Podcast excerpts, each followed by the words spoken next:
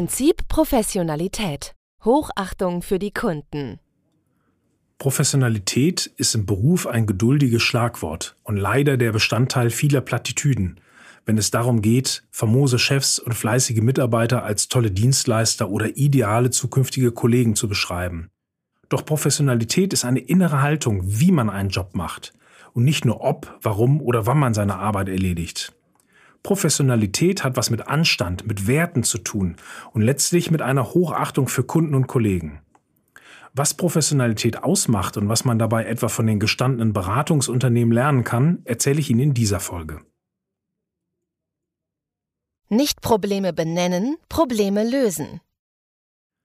Alle starren auf das Problem, doch der Berater schaut auf Lösungsoptionen. Probleme werden durch Szenarien greifbar gemacht. Ist ein Problem noch nicht gelöst, werden einfach weiter Fakten gesucht und Optionen gecheckt. Diese Art des Arbeitens ist durchdacht, geplant, systematisch, gut strukturiert und gut dokumentiert. Alles Qualitäten von professioneller Arbeit. Auf so eine Art und Weise zu arbeiten heißt eben nicht los geht's zu rufen und schon mal loszulegen, sondern lieber dreimal zu überlegen, Rahmenbedingungen zu checken, neue Optionen zu prüfen und dann sorgfältig zu planen. Ich muss zugeben, dass mir so eine Arbeitsweise sehr entgegenkommt. Ich arbeite ungern in Projekten, wo man mittendrin vor einem Scherbenhaufen steht und zugeben muss, das hätten wir uns auch vorher denken können. Warum haben wir es nicht? Der Berater denkt es sich schon vorher. Das ist seine Mentalität, seine Art des professionellen Arbeitens. Er plant sorgfältig mit großem Bedacht die Dauer von Arbeitspaketen und die benötigten Ressourcen. Und wenn er alles dokumentiert, dann nicht, damit eben auch wieder ein Report geschrieben wird, den nachher keiner liest, sondern damit er selbst und andere im Rückblick daraus lernen können. Eine gute Dokumentation ist die halbe Analyse. Oder wie die Berater sagen, Rettung vor Fake News?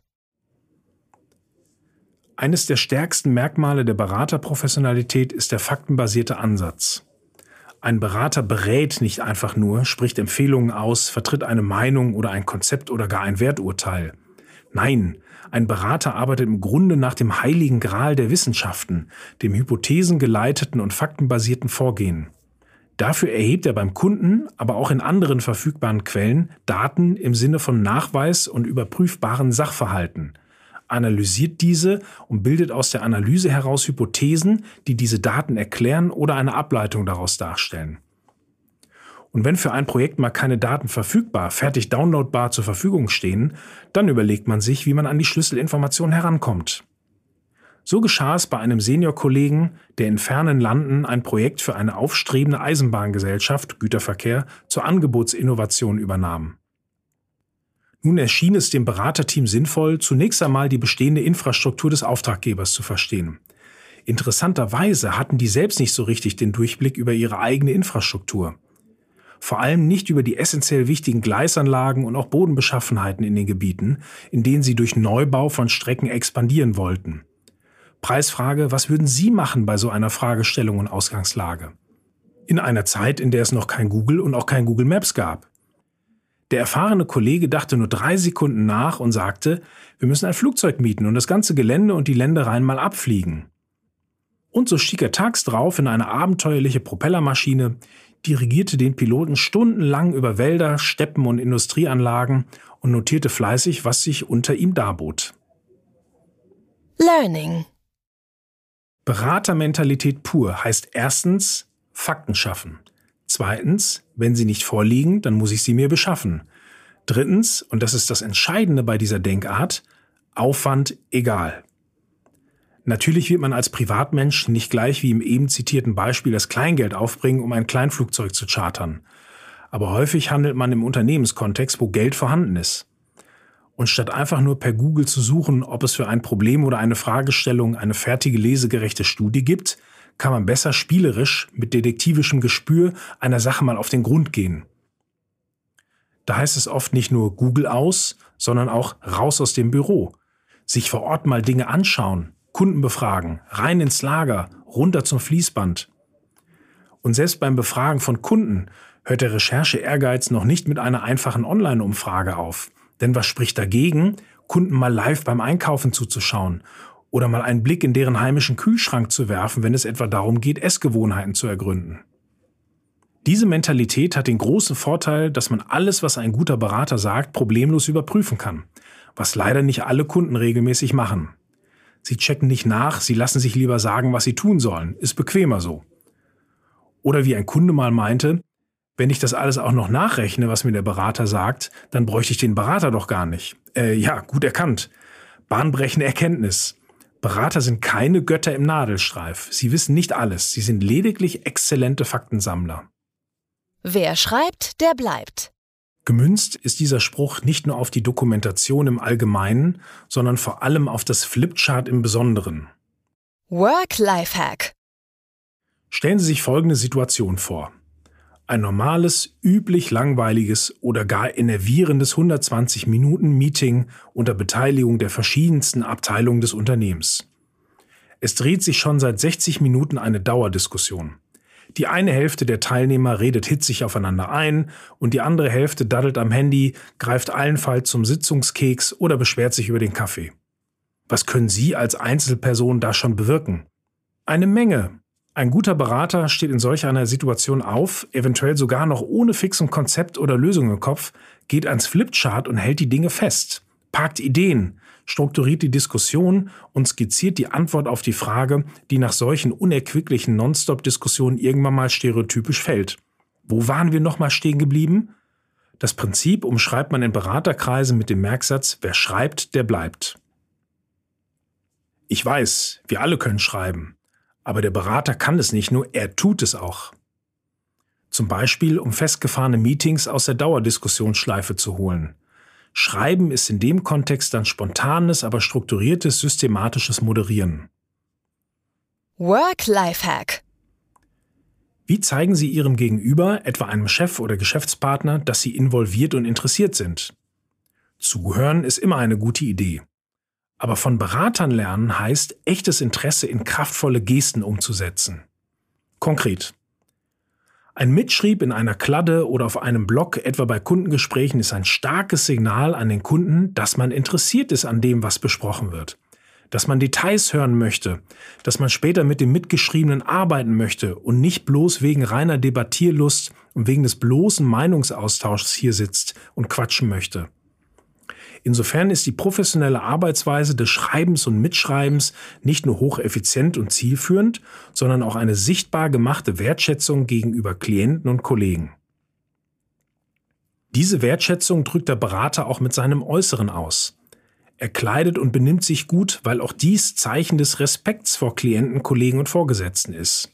Das Äußere drückt nicht Wunsch nach Freizeit oder Freiheit aus oder Individualität oder New Work Aficionado, sondern man gibt sich distinguiert, klassisch höflich, eben zeit- und trendlos, sodass man in diesem Outfit hintereinander auf vier Hochzeiten und einen Todesfall gehen könnte.